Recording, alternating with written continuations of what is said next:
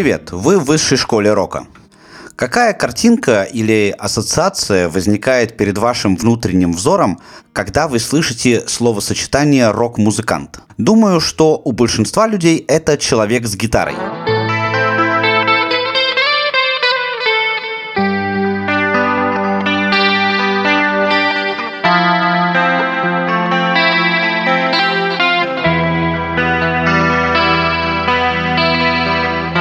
И хотя за последние 70 лет рок-музыка приобрела огромное количество различных форм, среди которых есть и такие, в которых вовсе не используется гитара, этот инструмент по-прежнему является главным атрибутом жанра.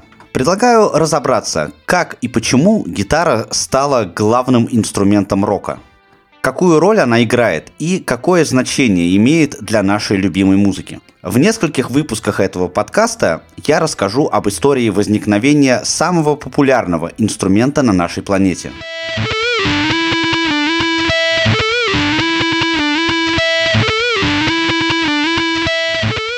И прежде всего, конечно, следует заметить, что начало этой истории покрыто толстым слоем вековой пыли. Все то, что касается возникновения гитары как отдельного инструмента, в основном лежит в области гипотез и догадок. Известно одно. Извлекать звук при помощи колебания натянутых струн люди научились довольно давно. Где именно появились первые струнные инструменты, тоже неизвестно. Археологические исследования показывают, что это могло произойти более или менее одновременно в разных частях света, с разницей в 200-300 лет.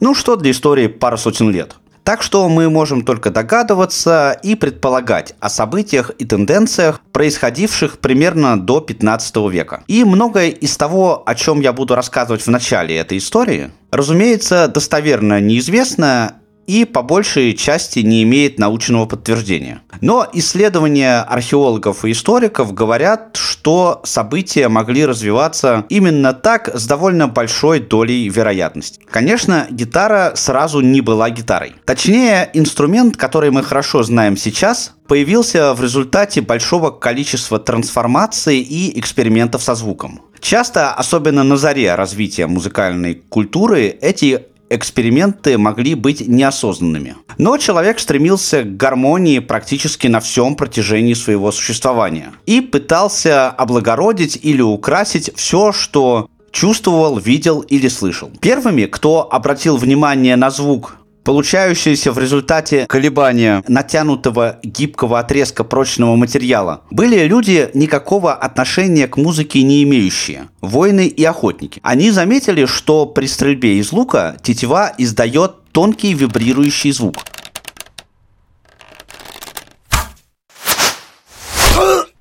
Вероятно, кто-то попробовал дергать тетиву без наложения стрелы.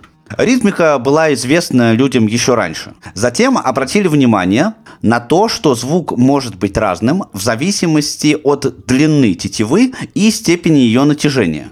Предположительно, первые струнные инструменты представляли собой лук с натянутыми на него несколькими тетивами разной длины – посмотрите на внешний вид классической современной арфы. Согласитесь, что есть нечто общее с внешним видом лука. Однако струны, просто натянутые на раму, звучали довольно тихо, и возникла необходимость увеличить громкость. Как первые музыканты догадались до эффекта резонанса, можно только предполагать. Но в какой-то момент у струнных инструментов появились и корпуса, которые не только делали звукоизвлечение более комфортным для музыкантов, но и усиливали громкость за счет увеличения кинетической энергии колебания струн. Изначально корпуса струнных инструментов делали из кожи животных, панцирей черепах, высушенных и опорожненных фруктов и тыкв. Позже мастера оценили акустические свойства и возможности дерева, и производство полностью перешло на этот материал. Первые струны также имели органическое происхождение. Их делали из жил и кишок животных. И эта технология прожила существенно дольше и даже сохранилась до наших дней. Непосредственными предшественниками гитары считаются европейские арфа,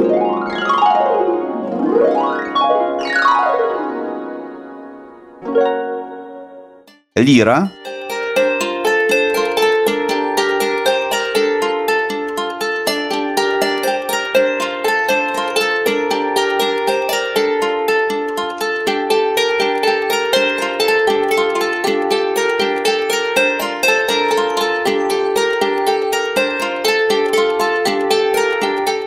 и кефара.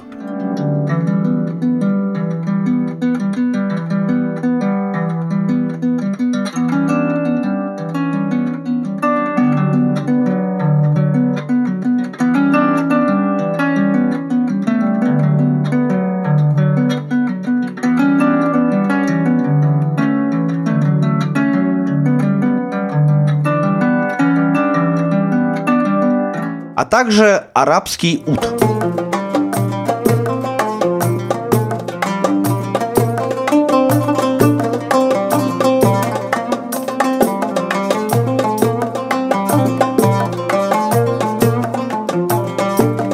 Происхождение слова «гитара» скорее всего берет начало из древнеперсидского языка и происходит от слова «тар» – струна. В языках, произошедших от санскрита, использовавшихся на территории современной Центральной Азии. Инструменты назывались путем добавления числительного, обозначающее количество струн, к слову тар.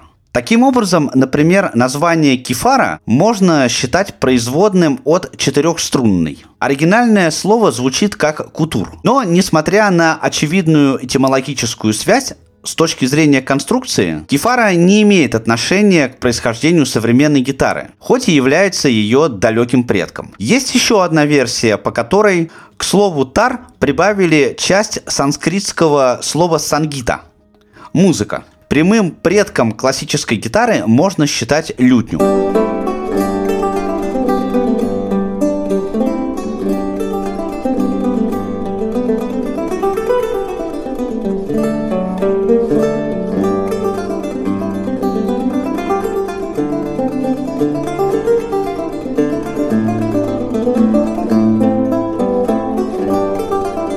Собственно, по современной классификации гитара и относится к семейству лютневых, которое в свою очередь является потомком арабского уда.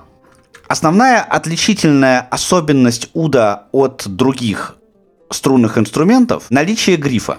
Это конструктивное решение, дающее музыкантам гораздо больше возможностей, по наследству получила лютня, а затем и гитара. Кстати, слово «лютня» образовано от испанского произнесения название ут. Лаут. Есть теория, что ут, в свою очередь, является потомком тамбура, инструмента, следы которого были обнаружены на территории современной Западной Европы. Название происходит от еще одного санскритского слова «тан» – «тыква». Однако их связь не подтверждена. Гриф на уде был без ладов. Скорее всего, лады появились только уже в европейском варианте, в лютне. Лютни, в свою очередь, можно разделить на длинногрифные и короткогрифные. Требуемый диапазон звучания достигается различными способами. На длинногрифных лютнях меньше струн до трех, а на короткогрифных 4 и более. Примерно в 16 веке в Европе появляется виуэлла – 12-струнный инструмент, используемый в том числе для исполнения церковной музыки и в качестве сопровождения академического вокала вокала. В Испании и Италии виоэлла обгоняет по популярности лютню. Кроме того, испанские виоэлисты первыми начали культивировать искусство вариаций. И хотя история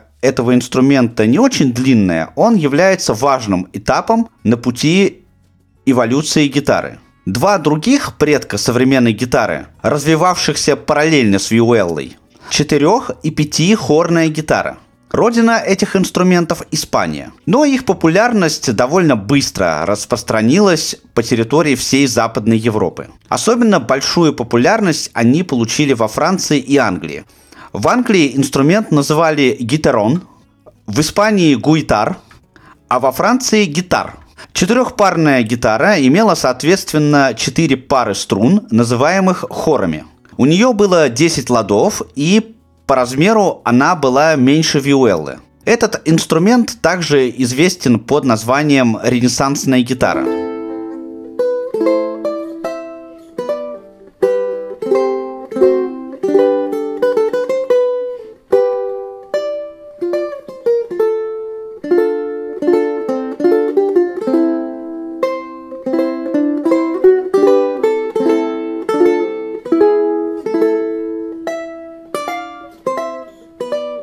До нашего времени сохранилось некоторое количество партитур для четыреххорной гитары.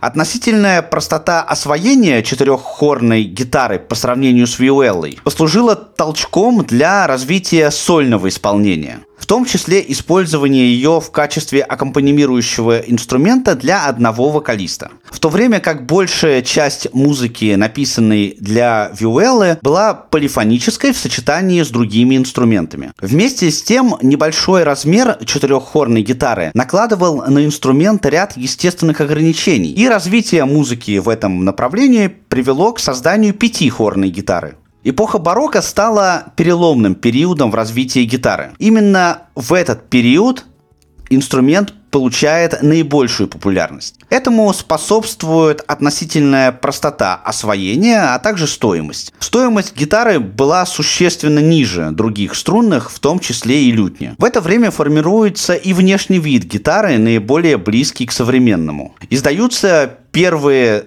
книги по теории игры и с нотами произведений. Одним из самых ярких гитарных деятелей того времени был Гаспар Санц –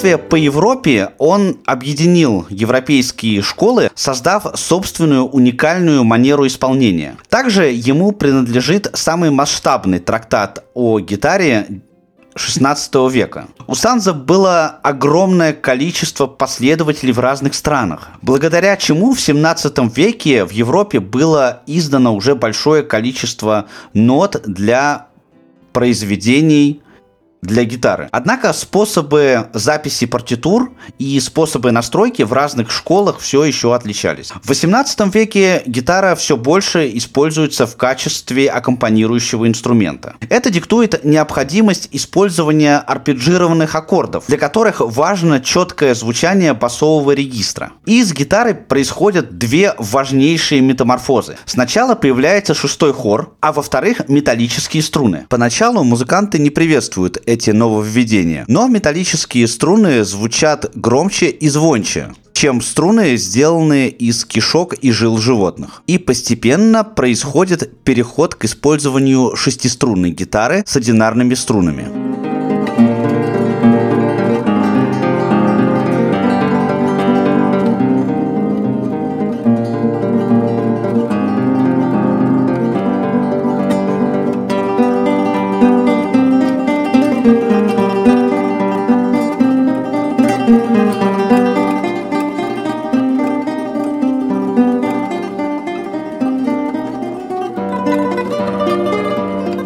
Первые упоминания об инструментах такого типа относятся к середине 18 века. Самый известный образец шестиструнной гитары, датированный 1759 годом, хранится в музыкальном музее в Гаге.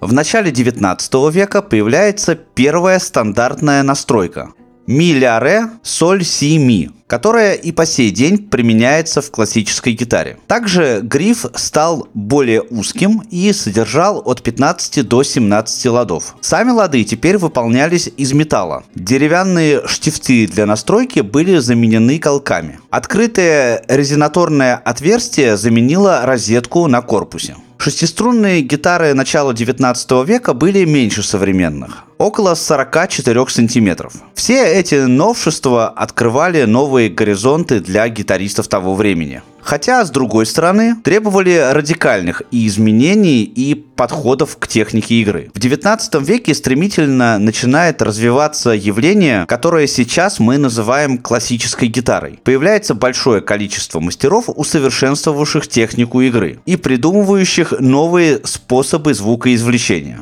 В основном это испанцы и итальянцы. Среди признанных мастеров 19 века, внесших вклад в развитие гитары и оставивших результаты своих трудов в книгах и учебных пособиях, можно назвать Фернандо Сора, Дионисио Агуэда, Франческо Малина,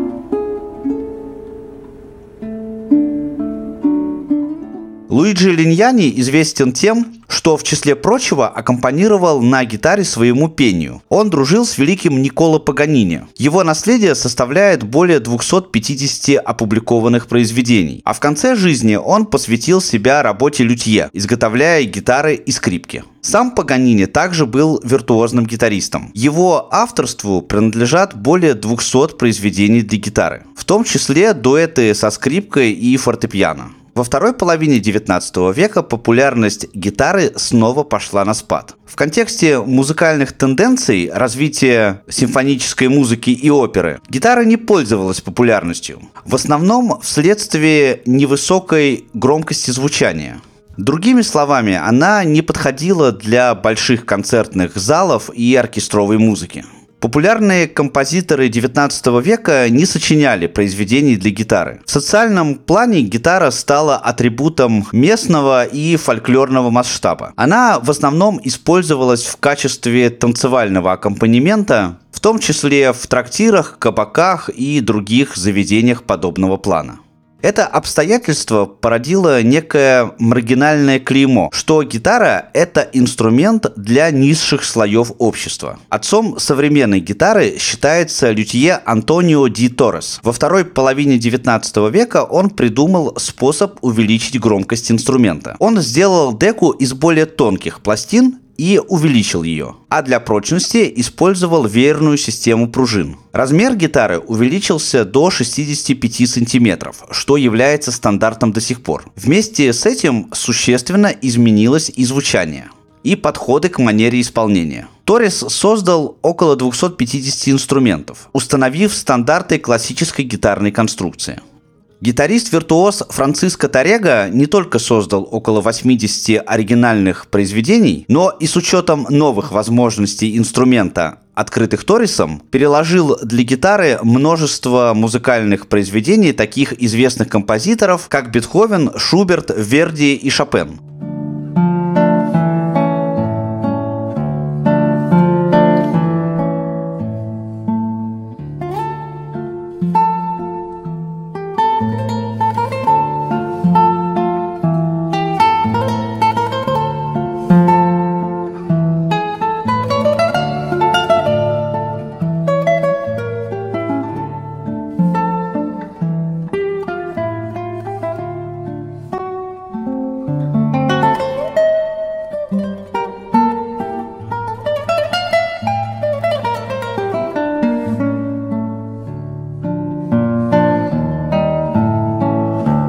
Исаак Альбенис, услышав исполнение своей музыки в версии Тареги, сказал, что предпочел бы их собственным фортепианным оригиналом. Развитие классической гитары в первой половине 20 века ассоциируется прежде всего с именем Андреаса Сеговии. Музыкальные историки говорят, что он внес такой же вклад в развитие гитары, как Паганини в развитие скрипки или Лист в развитие фортепиано.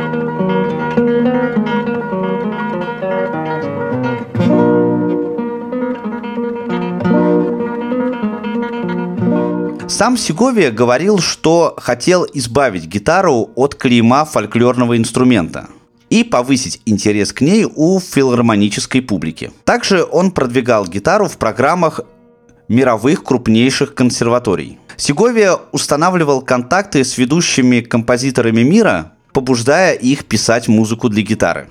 Его более чем 50-летняя карьера застала эпоху начала и развития звукозаписи.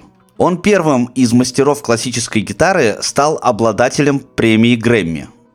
И его наследие осталось не только на бумаге, но и более чем на 40 пластинках. Его авторству принадлежат более 80 произведений, в том числе для гитары с оркестром. Первым классическим гитаристом, сделавшим аудиозапись, был парагвайский виртуоз и художник Агустен Бариас. Произошло это в 1933 году. Также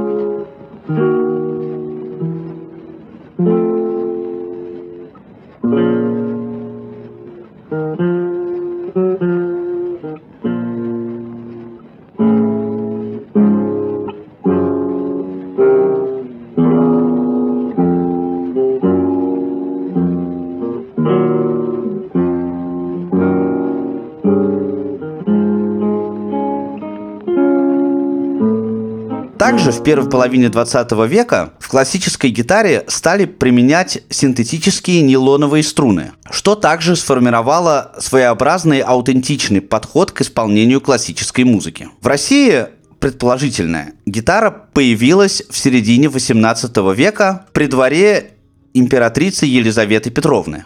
Среди ее придворных музыкантов были и гитаристы. А в конце 18 века появилась русская версия – семиструнная гитара.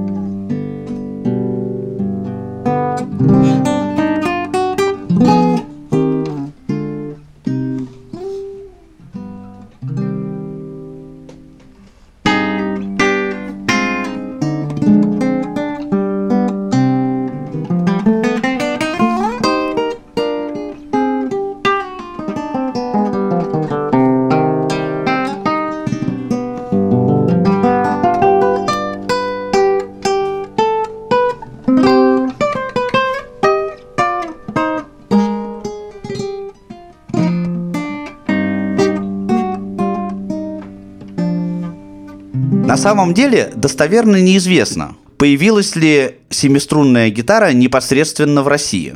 Но поскольку наибольшую популярность этот инструмент получил именно в нашей стране, большинство музыкальных историков склонны придерживаться именно этой версии. Создателем семиструнной гитары считается Андрей Сихра. Внешне семиструнная гитара ничем не отличается от шестиструнной. Кроме дополнительной струны, ее основная особенность – это настройка по мажорному трезвучию. Впрочем, такой способ настройки гитары был известен и ранее в Европе и применялся к шестиструнной гитаре, но не стал популярным. Известно, что обучение игре на семиструнной гитаре было популярным в дворянских семьях. Этому искусству, например, обучались дочери императора Павла – и его сын, будущий император Александр I. Самыми главными популяризаторами семиструнной гитары в конце 19-го, начале 20 веков были цыганские хоры.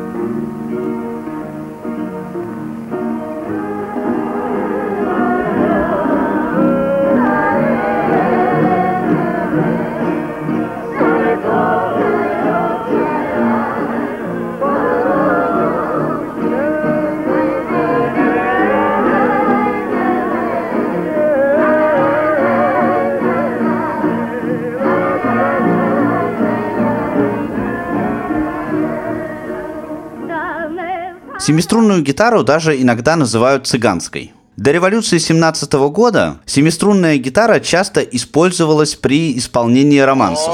Очи черные, очи жгучие, очи страстные и прекрасные, как люблю я вас. Но после революции ее популярность практически сошла на нет. Во второй половине 20 века семиструнная гитара использовалась такими популярными авторами и исполнителями своих песен, как Александр Галич, Юрий Висбор, Владимир Высоцкий, Булата Куджава и другими. Тем временем во всем мире варианты ее использования увеличивались с появлением новых стилей, которых становилось все больше и больше. Гитара использовалась в джазе, ритм-блюзе, госпеле и много где еще. Явление под названием классическая Электрическая гитара имеет место и развивается до сих пор. Сейчас самый популярный вариант шестиструнной гитары, с которого начинают свое обучение практически все, кто решил освоить этот инструмент, имеет так называемый испанский строй. Открытые струны настраиваются от ми первой октавы на первой незажатой струне и далее си, соль, ре, ля, ми. В одном из следующих выпусков обязательно продолжу историю главного рок-инструмента и расскажу, как гитара получила такой статус и как развивалась и продолжает развиваться в этом музыкальном жанре. Подпишитесь на подкаст там, где вы его слушаете, чтобы не пропустить ничего интересного. Поделитесь ссылкой на него в ваших социальных сетях. Чтобы узнать о других моих проектах, подпишитесь на мой телеграм-канал, а поддержать мою работу вы можете на платформе Boosty. Все ссылки есть в описании этого выпуска. Слушайте хорошую музыку, она делает нас лучше. Мир вам! Услышимся!